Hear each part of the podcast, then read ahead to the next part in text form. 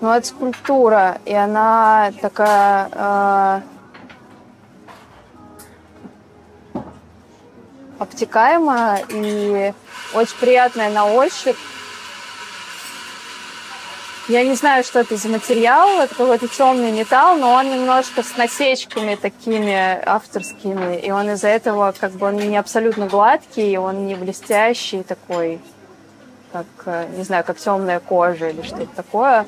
А, она такая большая, и которой хочется ее обнять, потрогать. Вот. Я жила за городом в Переделкино, и там, там было очень круто, потому что там никого вообще не было, потому что это уже такое загибание писательского поселка, там было очень мало людей. У меня было двое друзей, брат с сестрой, и мы в основном с ними тусили. И я помню, что мы, например, в каком-то условном марте или феврале тусим в лесу за кортом теннисным на болоте, то есть там вообще никого рядом нет, и я проваливаюсь э, ногой под воду. Э, потому что, ну, там тоненький такой ледок, и это вообще не проблема. Ты просто идешь домой, снимаешь валенки, берешь какую-то другую зимнюю обувь, тоже так, типа валенок, идешь тусить дальше, проваливаешься в канаве, ты сидишь в канаве около дома. Ну, короче, ты вообще не думаешь о том, что это проблема. Это просто часть э, жизни. Ты не думаешь, красивый ты выглядишь, некрасиво. А потом я пошла в школу. В Москве в валенках не походишь. И шуба, которую мне любовно подарила мама на фоне модных курток белых у всех, она выглядит очень тупо и стрёмно, и мне было очень, очень не по себе. Вообще дети оказались намного неприятнее, чем казалось. Вот. Да, и мне кажется, что вот в детстве ты как-то телом, ну, ты, ты, тебе прав, правда кажется, что ты самый сильный и всемогущий какой-то. А, и в раннем подростковом возрасте тебе кажется. Я была готом, и я носила всякие шиповные браслеты и ошейники. Мне казалось, что если я с кем-то встречусь в темном переулке, я вообще ему надаю. Ну, короче, у меня совершенно было отключено чувство страха, мне кажется. Единственное, мне всегда было очень сложно рядом с девочками, которые меньше меня. И я казалась, мне в душе казалось, что я какой-то огромный человек. Мне еще мама всегда говорила, что я очень высокая, потому что... Ну, потому что у меня очень высокий папа был, и у нее, видимо, это как-то... Ей нужно было различать меня и мою сестру, мы от разных отцов. Видимо, она э, заостряла внимание на каких-то для себя внешних признаках. И для нее я была очень длинная, она все время говорила, что я длинная, э, что я высокая. И потом я приходила на физрук, где наставили по росту, и я не понимала, почему я в конце. Вот. Ну, то есть я была какого-то среднего роста, но для мамы и бабушки, которые чуть-чуть меня пониже и поменьше, я была... Я остаюсь супер высокая. Вот. И что, типа, ноги у тебя такие длинные. А потом, потом я поняла, что у меня вообще не такие длинные, как могли бы быть. Нет, нет. Ну, то есть я как бы развивалась как обычный ребенок. Просто для, для мамы я была длинная. Вот. И ее, видимо, это так удивляло, что она все время про это говорила, а моя бабушка говорила, молчи, ты поселишь в ней комплексы, потому что моя мама все время говорила, что у меня большой нос, и я выросла с комплексами. Вот. Да, но я не переживала, но я просто, у меня была действительно искренне убежденность, что сороковой размер мне должен подходить, и удивлялась, почему у меня падает обувь. И в школе у меня какое-то было принятие своего тела, но при этом там какая-то другая штука происходит, э, видимо, э... ну, то есть я замечала, кто популярные девочки в школе, и у меня не было ощущения, ну как бы у меня не было связки, что как-то их э, там пропорции или что-то влияют на их привлекательность.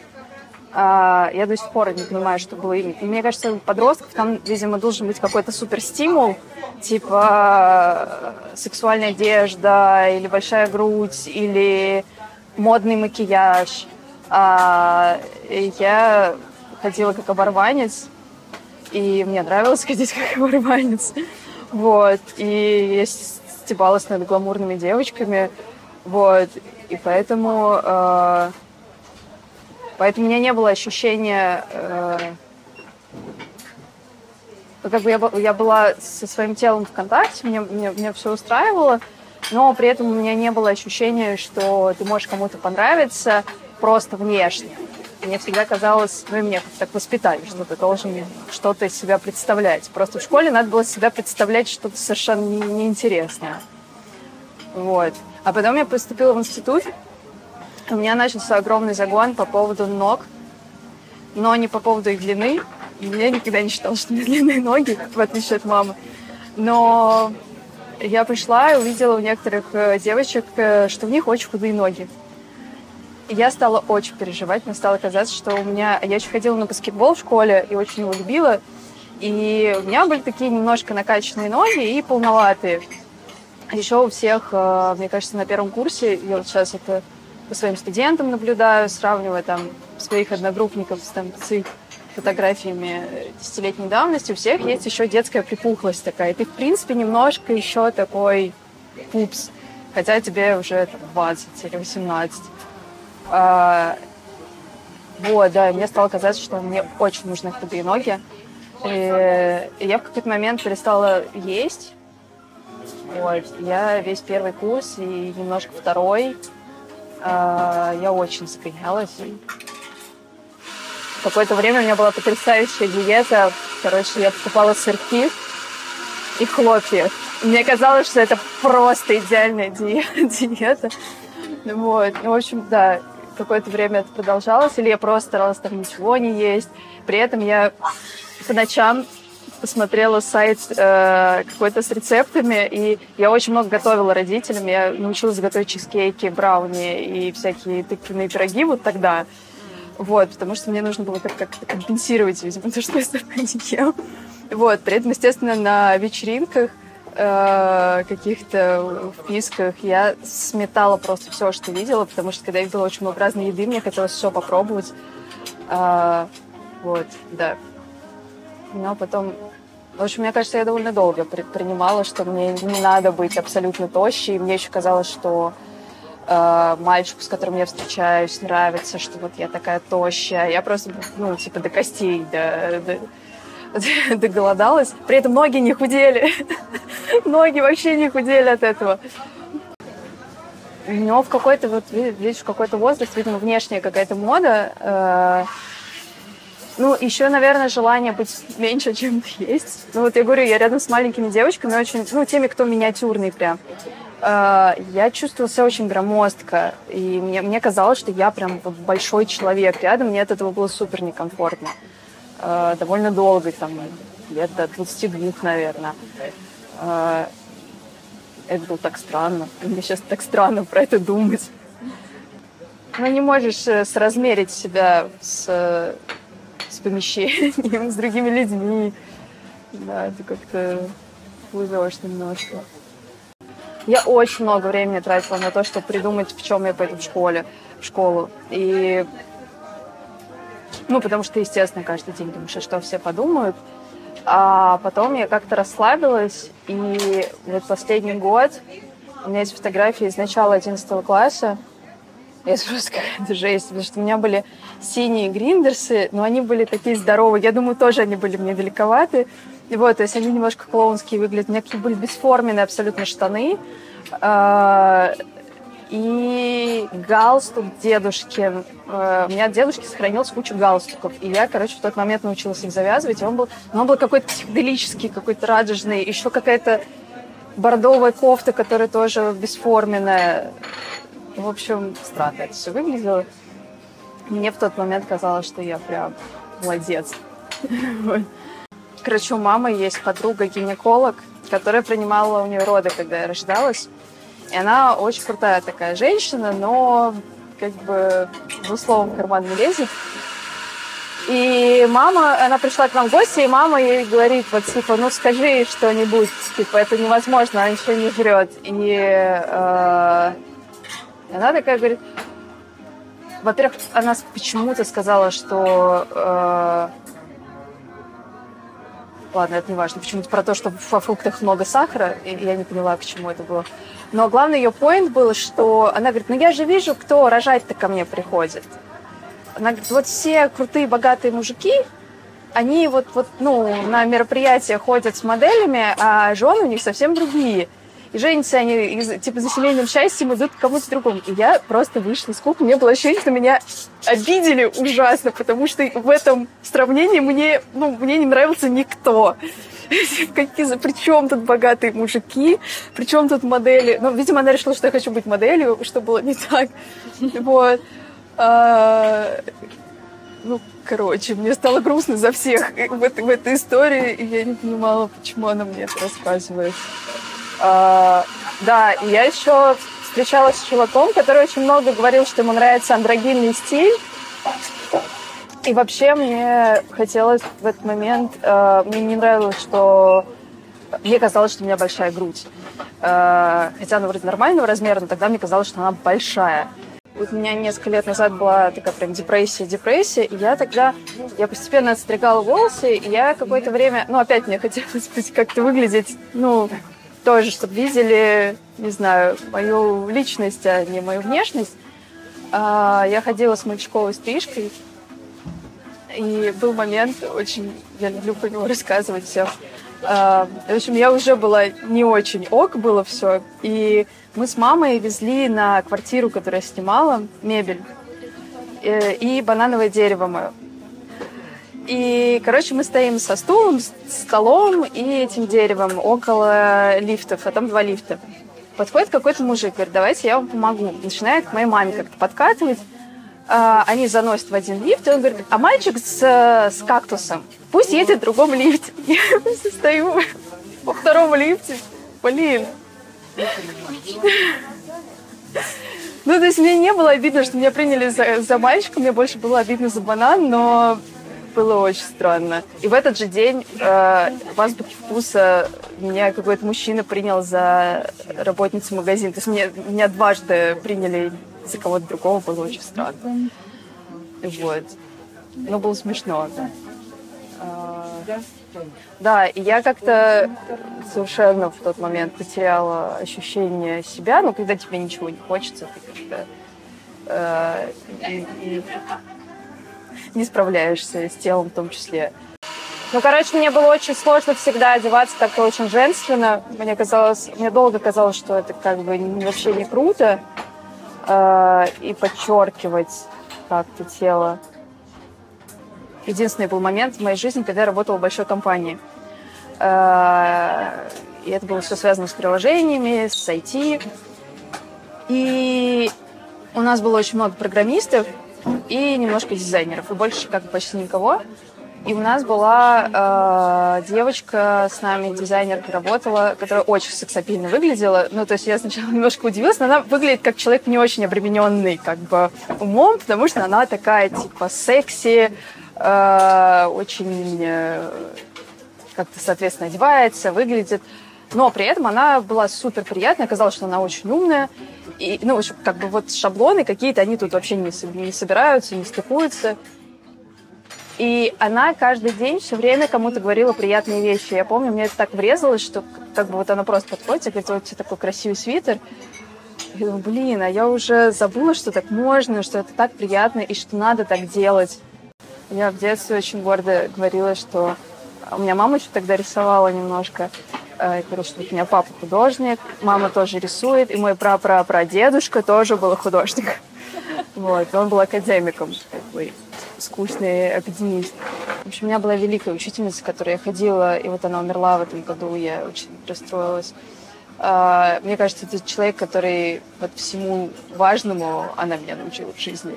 Ну, вот еще родители и еще пара педагогов. Но вот от нее просто какой-то массив, э, который всплывает просто, знаешь, во всех каких-то важных вещах просто регулярно. Э, и я не воспринимала совершенно иконы, у меня атеистическая семья, э, я никогда не понимала эту эстетику. Э, а потом я пришла к ней, и она настолько круто объяснила, по-моему, первый раз мы говорили про икону, она показывала какую-то икону с Георгием Победоносцем, и что-то рассказывала про супрематизм, и говорила, что, ну, что вот там корни от этого. И я так, блин. И она говорит, ну вот, ты понимаешь, что весь советский плакат потом отсюда вообще вырос. блин, это так круто. И ты в какой-то момент начинаешь видеть э, иконы вот чисто в пластическом э, вот, вот этой плоскости. И я помню, у меня было просто какое-то невероятное прозрение. Вот в конце, когда я училась на дизайнера, я в какой-то момент такими часами смотрела э, там, раннее возрождение, иконопись. Ну и вообще разные искусства. Я даже вела какой-то смешной блог э, про искусство, где что-то с чем-нибудь сравнивала. И я все время смотрела, и я чувствовала вину за то, что я не, не пишу живопись, потому что мне все время казалось, что ну, я все понимаю, как это все сделано, почему я ничего не делаю. Вот. Ну, то есть я очень много рисовала тогда, но это были как бы, это все была графика, это все было просто для себя в блокнотах. Э, и ну, как бы такое образование, ты привыкаешь все время везде рисовать. Еще у меня очень долго не было телефона с камерой, и у меня, например, из всех э, зарубежных музеев были просто как бы блокноты с кучей э, текстов и э, зарисовок. Ну, то есть, если я видела какую-то картину, я либо на камеру фотографировала, либо, либо рисовала. И это, мне кажется, очень было таким крутым развивающим моментом. А к чему я это вела, я забыла. Э, в художественной школе, например, я ненавидела все эти гипсы, руки, ноги, носы, шары, розетки. А, самая ужасная была скульптура, потому что я не... Там было всегда еще эта глина неприятная. У нас была только холодная вода, и ты, ты, ты смываешь потом холодную воду, глину. А, и почему-то по скульптуре еще были самые строгие педагоги. Не знаю, почему так, но они были прям самые серьезные а ты не понимаешь, зачем тебе лепить куб, а потом тебе нужно лепить... Э, ну, мы частями лепили какие-то части Давида постоянно, э, глаз, там, руку, рука у него вообще жесть там происходит, он же прощу держит, вот такая э, нога, и, в общем, ты это все ненавидишь. А, и портрет, я не помню, что мы рисовали, мы только наброски делали. А потом я попала просто к гениальному художнику, вот эта вот женщина, которая много лет ходила, которая мне столько дала, Елена Александровна, она меня направила к своему другу Александру Ливанову, э, который... Он очень долго был в полиграфе, но тогда его уже выгнали из полиграфа. Э, и он... Ну, он очень крутой художник, очень мощный. И я, я первый раз решила, что это какой-то сумасшедший еще мужик. Э, и куда я попал, мне первый раз было очень стрёмно. Там была значит, большая мастерская, куда все приходят желающие. Э, мне лет 15 или 16. У него ассистентка. Ассистентка очень милая. А он сам выходил очень мало. И он каждый раз выходил, он такой маленький, сухонький, с, раз, с разноцветными глазами и все время с сигаретой. И э, я что-то начала рисовать, а там, значит, человек. Ой, это, кстати, очень повлияло на восприятие тела. Интересно, сейчас про это подумала. А, там сидит человек, ты рисуешь портрет. А, я помню, вообще у меня почему-то был легкий шок, когда я пришла, что там сидит просто человек и не двигается. А, потому что я не помню, рисовала ли я до этого такую постановку, что вот именно долгое, долгий портрет, который как бы обычный для университета, но в художественной школе ты такого не рисуешь. И очень, ну, как бы ты вокруг нее ходишь, и она как будто тебя не видит. Очень странное ощущение. Вот, типа как четвертая стена в театре. Там просто человек просто замер. А, и они, и его ассистентка, и он как-то столько меня хвалили, все занятие, и я поняла, что э, у меня первый рисунок, он у меня где-то сохранился, он был совершенно, он почти белый, там как бы вот линий почти не видно. И они очень здорово какие-то вещи объясняли. Э, и очень круто вели. Там были тоже приходили люди, которые вообще никогда не рисовали. И они очень старались сохранить вот какой-то самостоятельные ходы, которые человек нашел, чтобы вот не, не растерялся, пусть лучше там это будет очень экспрессивный рисунок, но непропорциональный, э, чем ты будешь стараться как кто-то рисовать. Э, при том, что у самого Александра Андреевича была очень такая четкая, четкая стилистика, и все мы, естественно, в нее рано или поздно уходили и подражали, потому что ты ловишь эти приемы, из, из них очень легко собирать пространство. А, и он все время, он очень крутые задачи ставил. В основном он предлагал все время рисовать не объекты, а, а пространство между объектами между планами или просто вот воздух между предметами. Как, как вот просто показать, что вот предметы, они охватывают воздух. И ты такой сидишь, вау. И про тело э, они как-то настолько круто препарировали это все, э, ну, что стало интересным, потому что ну, ты рисуешь ты гипсовые головы, вообще не понимаешь, что ты делаешь. А тут тебе говорят, что, ну, вообще тело человека – это мешок с картошкой. Вот, вот ты не можешь рисовать его как что-то, ну, как бы люди, которые мало рисуют, они начинают все такими, как э, волосатыми такими линиями рисовать, потом очень неуверенными. И э, создается ощущение, что это можно очень легко смахнуть с листа, как будто это упавшие такие э, волосинки. Вот.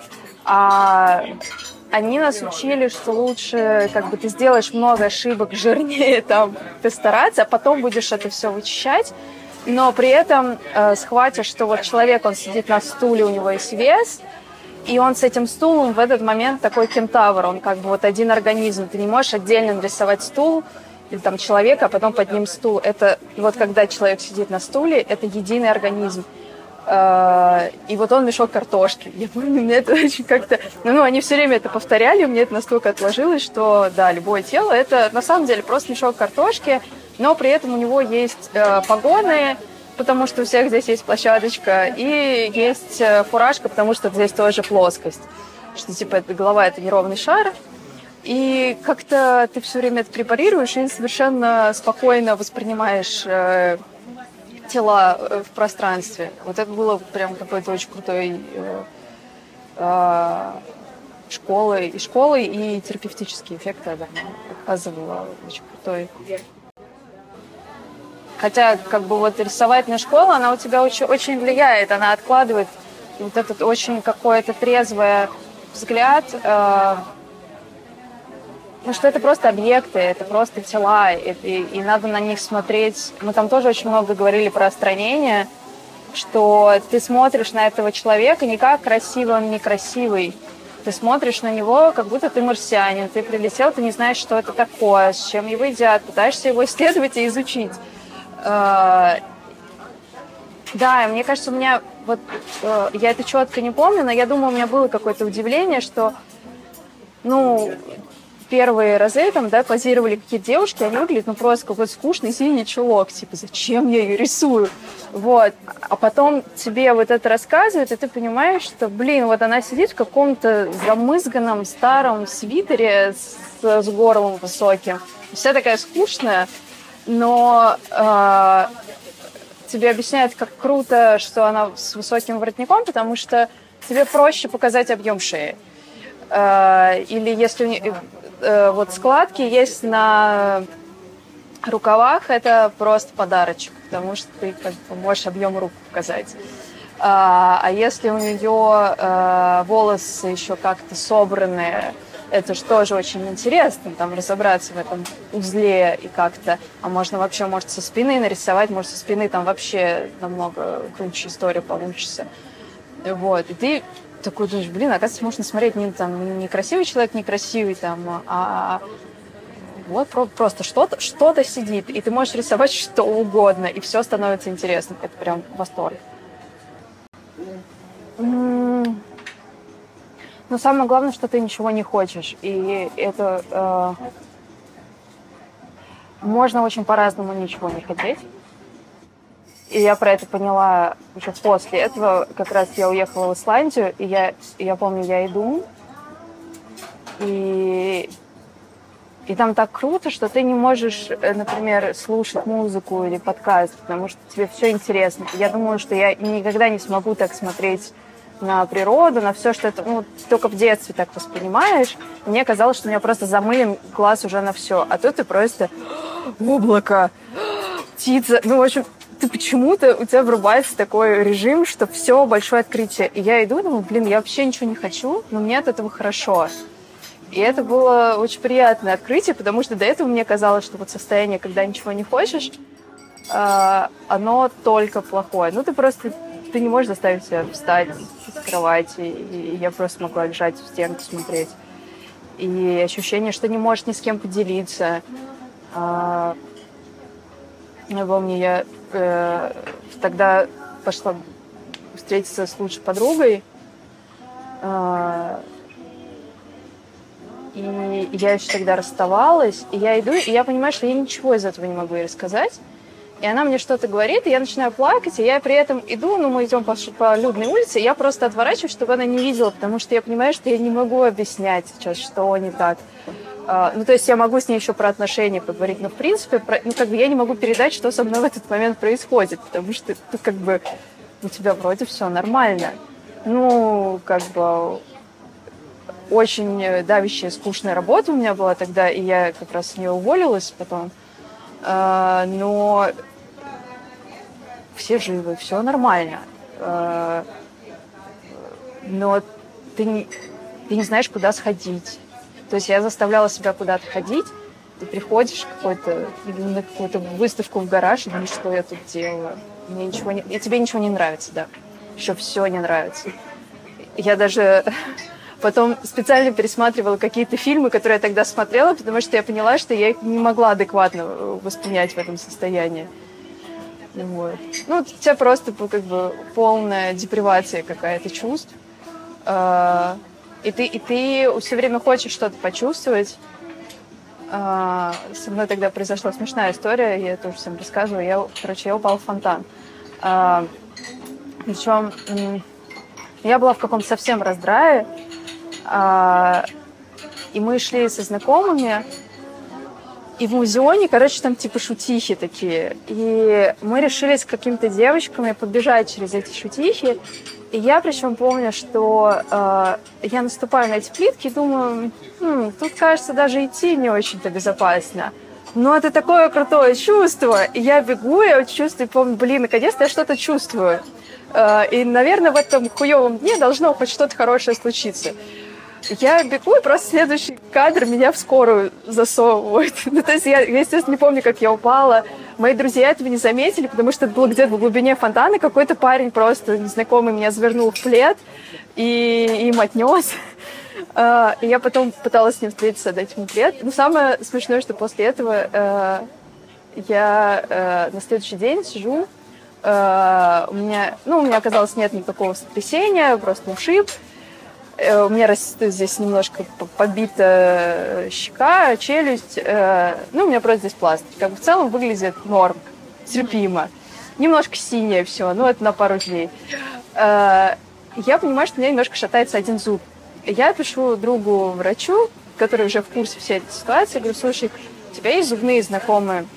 Он говорит, сейчас я тебя впишу. Меня вписывает бесплатно в какую-то дорогую клинику, я сюда прихожу, и она еще так выглядит, как, эм, как гостиница.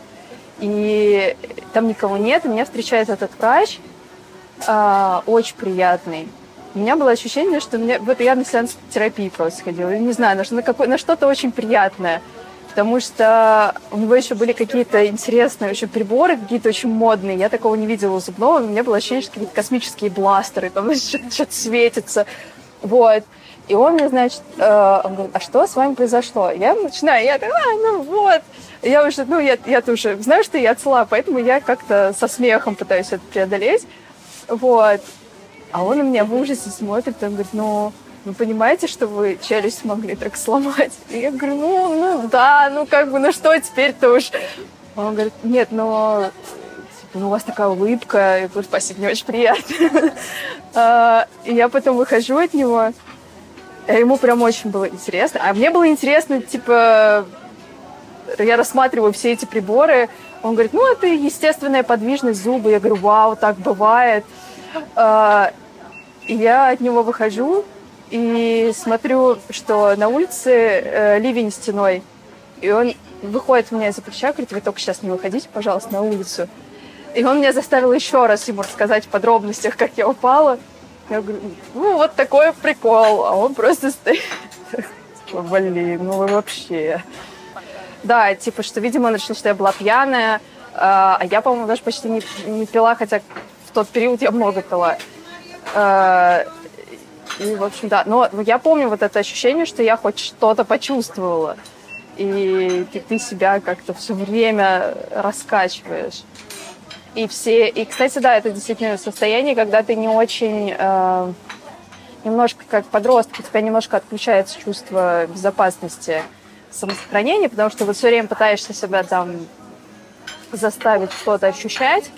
И э, ну, и это в каких-то э, безобидных вещах проявляется. Например, я в тот момент, я помню, я стала бегать за автобусом. То есть раньше я всегда так, ну, уехал, ну, не повезло, да. Я успею. Вот. И либо вот в каких-то конфликтах открытых э, с незнакомыми людьми. Я там поругалась с начальником поезда, когда ехала в Питер, просто наорала на него. Я никогда не ору на незнакомых людей. Но ты какой-то ощущаешь прилив адреналина и постепенно оживаешь за счет этого. Вот.